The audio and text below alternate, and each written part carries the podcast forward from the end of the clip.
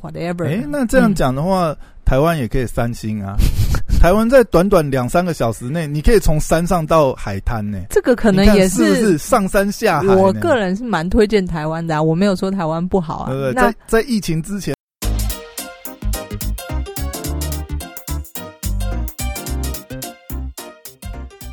欢迎回到时间管理大师，我是你大师兄 Poya，在我身旁是解救任性的。Hello，大家好，我是肖凯丽。嘿，又回来了。记得上次我们有聊到一集，是我这个机票航空延误申请赔偿的这个这件事情吗？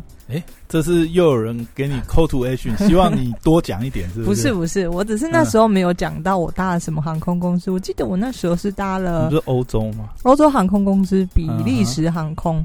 哦，原来比利时航空这么凯就对了。嗯，所有欧洲航空公司都可以这么凯，它是那个法令的规定。对，就是任何欧洲航空公司飞入欧洲的呢，都能够。所以你只要贴了个法条给他，他就知道啊，你是懂得专业的专业，没有办法胡乱，你就 就是赶快赔就对。不是，这当然你要展现出你很了解这样子。对，那我算是比较幸运，申请到这个理赔。大家如果不知道这一件。这个故事呢，如果你有常在旅游的，你可以回放一下，忘记在哪一集了，就是讲这个机票理赔。但我今天不是要讲机票理赔，我只是刚好上个礼拜看到一本书，然后里面呃，里面书里面的一个小故事就讲到这个比利时航空，我觉得很 很特别，所以今天想要跟大家跟你分享一下，就是有关于这个商业思维的事情。毕竟讲商业思维可以。嗯，显示出我们的自信。你是接到比利时航空的业配就对？没有没有，只是我觉得这个还是还是呼应那个很多这个听友跟你反映，多讲一些商业思维的事情。大家很喜欢听啊，就是这个收听率冲很快。就不能不能推荐影集，这样没有人要听，没有人要听，没有影集也是有人，也也不能推书，就对，书也没有人要看，这样什么收听率比较不好？呃，忘记了，但是反正在讲商业思维，都收听率都冲很快，就对。然后讲生活话题都没有人要听，生活话我这边那个瞎讲的都没人要听啊，好啊好啊，大家都不要听啊。你可以举例一下哪一集？我忘记了。好，回到我们这个节目 这一集的我。我看到这个小故事，我觉得很有趣。你知我不知道你你啊，我知道你没去过比利时，但是不知道听众们有没有去过比利时？你怎么知道我没去过比利时？你神游过？搞不好我以前出差，对不对？差一点就经过比利时。哦，擦边球擦到比利时。对对对。那我不知道大家有没有去过比利时，但是它相对于欧洲其他的国家，的确是不怎么吸引人呐。这个我必须老实讲了。那。呃，我看到这本书在提到，就是比利时航空它怎么宣传自家航空公司的行销策略，我觉得蛮有趣的。那我们当然知道，在疫情以前，其实各大航空公司就是百家争鸣，其实机票都是已经很便宜了。那所以航空公司要赚钱，就是多开几个航线。停靠点能不能拿到赚钱的航线是？对，航空公司很重要的。那这个比利时航空很很妙哦，它在从北美飞飞到欧洲唯一一个停靠站，它只只有一个停靠站，就是比利时的首都布鲁塞尔。嗯，那究竟这个这一家航空公司 K 笑吗？它只停一只有一个停靠站，它怎么撑下去？你不觉得很？就是想要了解看看他到底该怎么玩，就对我这个喜欢旅行，然后又去过比利时，我就觉得很纳闷。所以你去比利时就一定要坐他们吗？没有没有，那是他的意思是说，从北美的航线到欧洲的这这家航空公司，你从北美飞的话，你可能停呃巴黎啊，停哪里哪里哪里，但是他没有，没有，他就停他们的首都布鲁塞尔，就一个点而已。但是它还是可以营运下去。它是高铁，猜它，它是高铁策略就对。我的快速，你觉得它是可以打出行销策略？就是我里面的帅哥美女空姐还是空少，非常这个颜值很高，还是说它有这个米其林餐厅的餐点能够吸引人？欧美是不是不流行这一套？就是我我发觉亚洲比较多，就是啊，比如说空服员都都是。这个有挑过，可是欧美的航航空公司好像基本上大叔大妈很多，实际上是这样没错。但是你，哎，这是一些文化差异吗？呃，为什么他们没有太重视？他们没有想说挑，就是，但是呢，那些这个阿姨等级的这个服务员其实很亲切啊，我觉得没什么不好，他只是年纪比较大而已啊。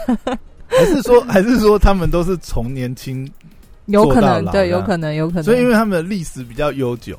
呃，不可考究，但是 比例上是阿姨等级的空姐蛮多的，所以我看到这个小小故事，这本书是在讲行销的空姨，不是空姐，对，那身材空嘛，吨位比较大一点，可是我觉得他们都很亲切，蛮好的。OK，所以我看到这个小故事，我想说，哎。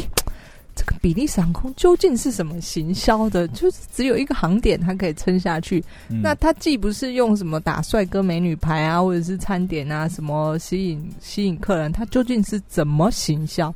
你知道这个书统计说，他说有一个数据，就是大概五十个从北美飞欧洲的人，大概只有一个人要去比利时。这个策略，这个数据该怎么撑起这家公司？的营运呢？但是只去比利时的人就一定会选他们，是这样？对，他就是这一条线的行龙头。就是如果你去比利时，那当然我一定是最大的。可是也不是没有其他家可以停比利时嘛？呃，书中没有提到，但是还是其实是比利时。国家给他的，你不可能依照这么依照这么小众的市场而活啊！一家航空公司的成本是有多大？这个你没办法想象。所以我就想说，哎，那到底他的行销宣传怎么做？尤其是你知道，连在地的比利时人都觉得都打一个问号，说：“哎，其他奇怪，你你奇怪，我们家的国家航空怎么还没倒？” 对，哎，人家到底谁要来比利时啊？对我连我去，嗯。你去比利时玩什么？等一下再跟你讲嘛。所以呢，我就开始就是想要分享给大家。我觉得他们的行销策略很厉害，很厉害。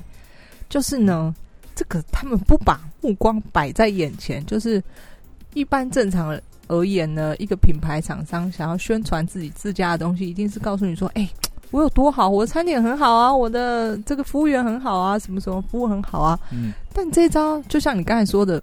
没没有人要吃这一套啊！那些北美的他没有要吃这一套啊，所以呢，他怎么做呢？我觉得他他首先抓住了，他知道只要不打动消费者的心呢，基本上就没有生意可言。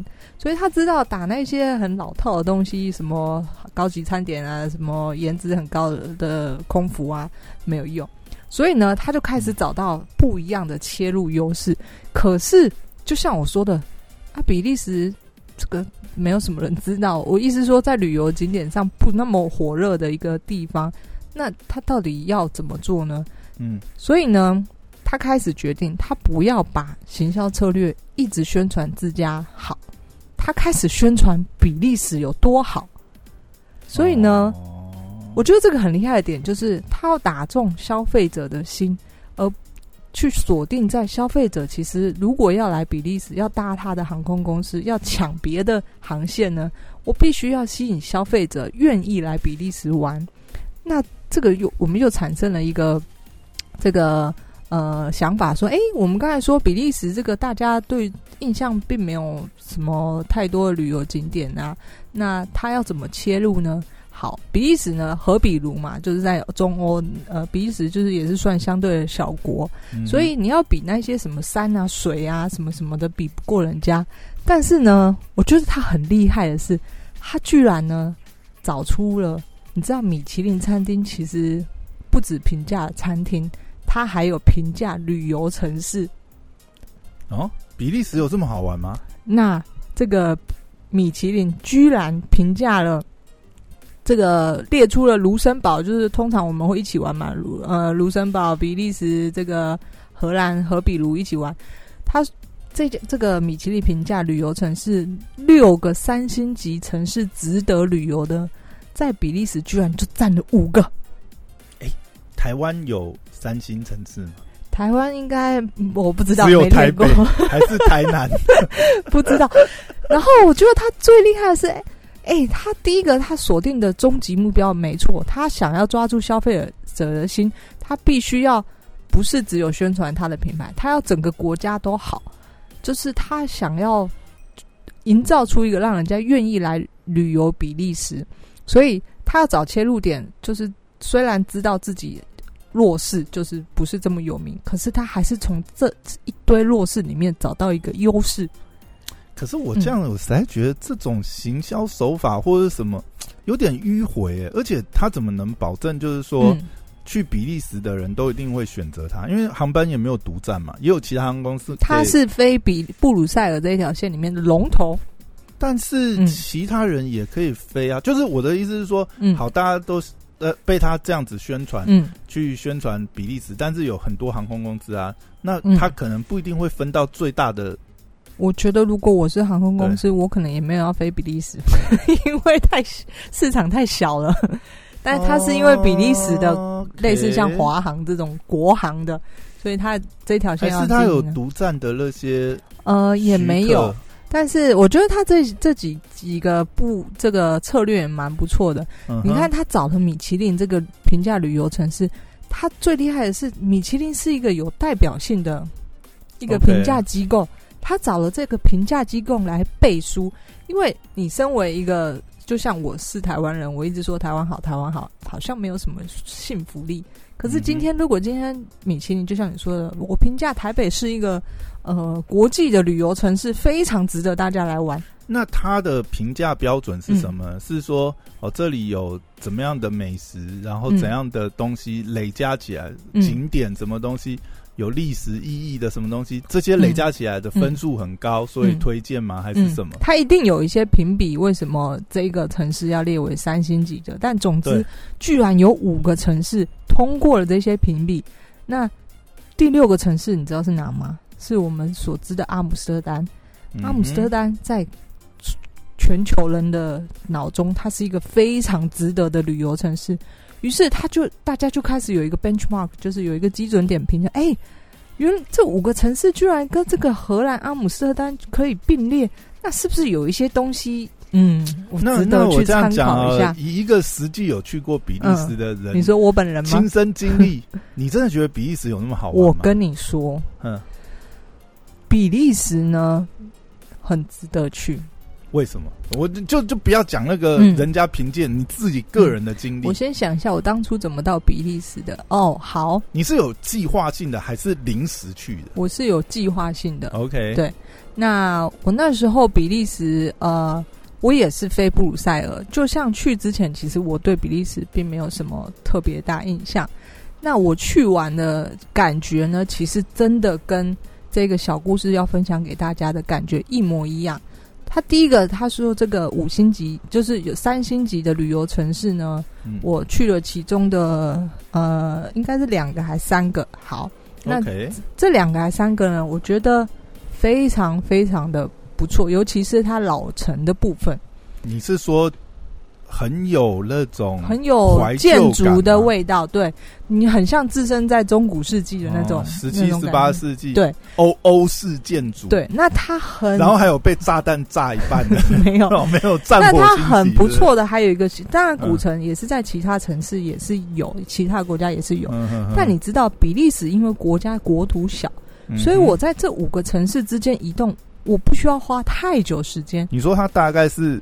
台北、高雄这种距离吗？可能对对对，五个城市就这么短，跟台湾差不多。呃，我没有去过其他的，但我去过那个老呃不呃，其中一个叫做呃，我来看看哈。你说它大概也是车程三到五个钟头之内？对，那很近，你就可以看到这种景观，而不是你要可能搭半天车或者什么，必须要在那边住一宿才能够再回来。没有，你说像什么呃，刚才讲。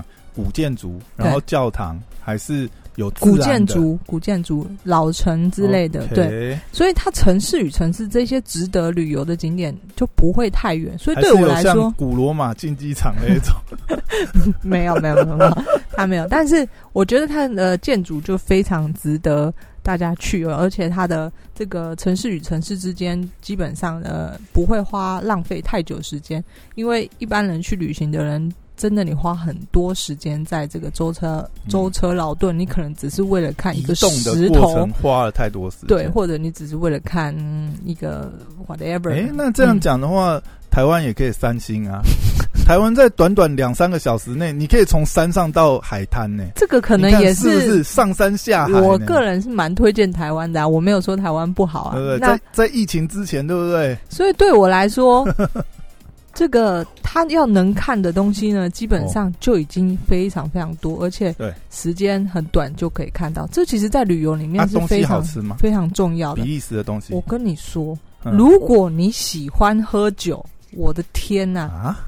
你这个比利时啤酒，应该大家至少都听过这一件事情。比利时啤酒有厉害吗？比利时德国啤酒比较厉害。没有，比利时啤酒呢，大概有你可能要待在那边一个月，你可能都还没有把没有办法把每一瓶都喝完。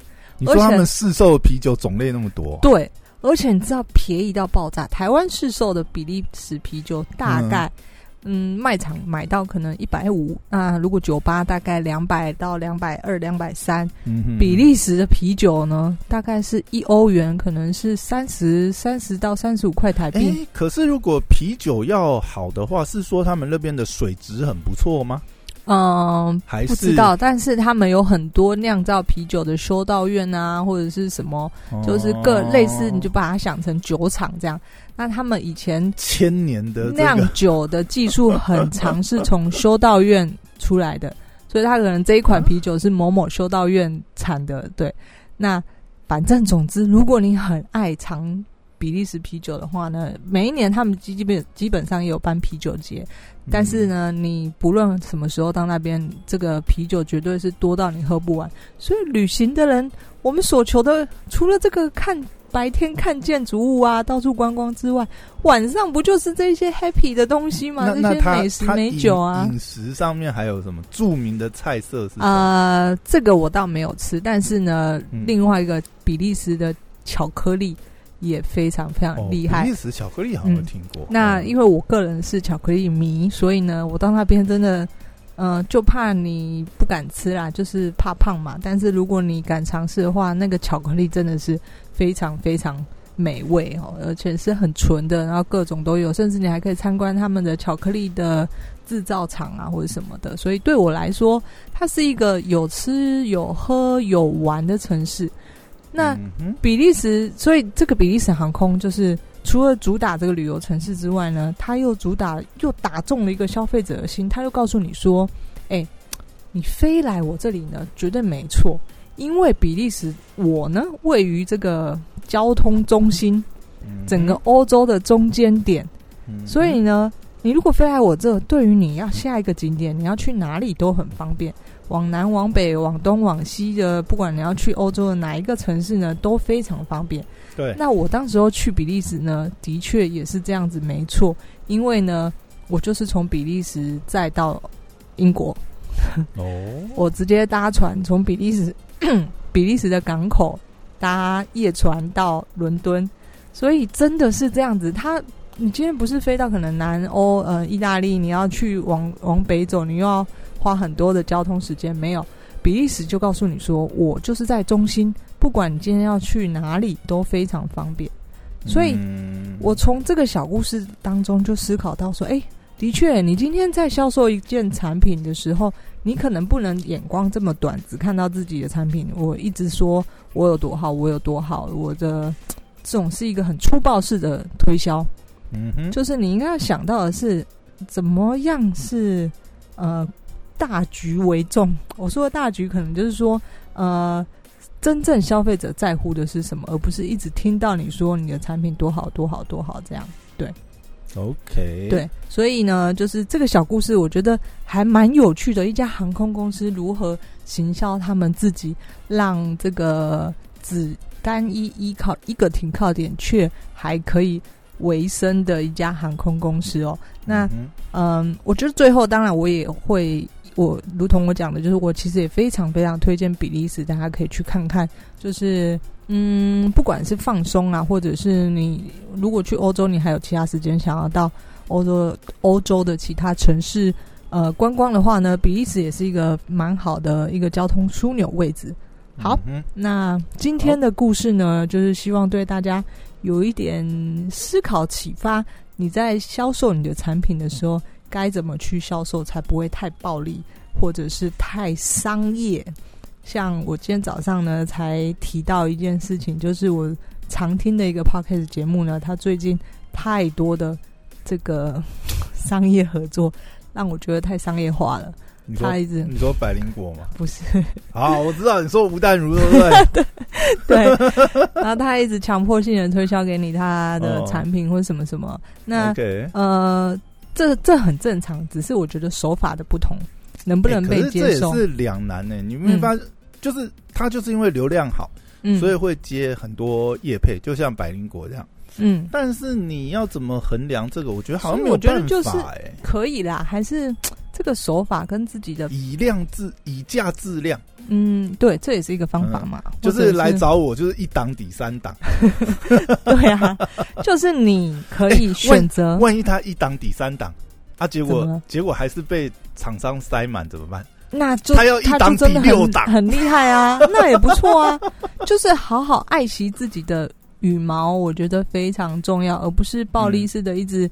一直强迫性推销说自己产品，比方说今天我早上听了一个节目，他就说他在推荐 生发水吧，什么什么？这个也有接，他的年龄层可能比较高一点啊，对，然后而且前两天我听到已经有两家面膜的厂商上他的节目了，那啊，我我有听到，哎，那一集算是叶配吗？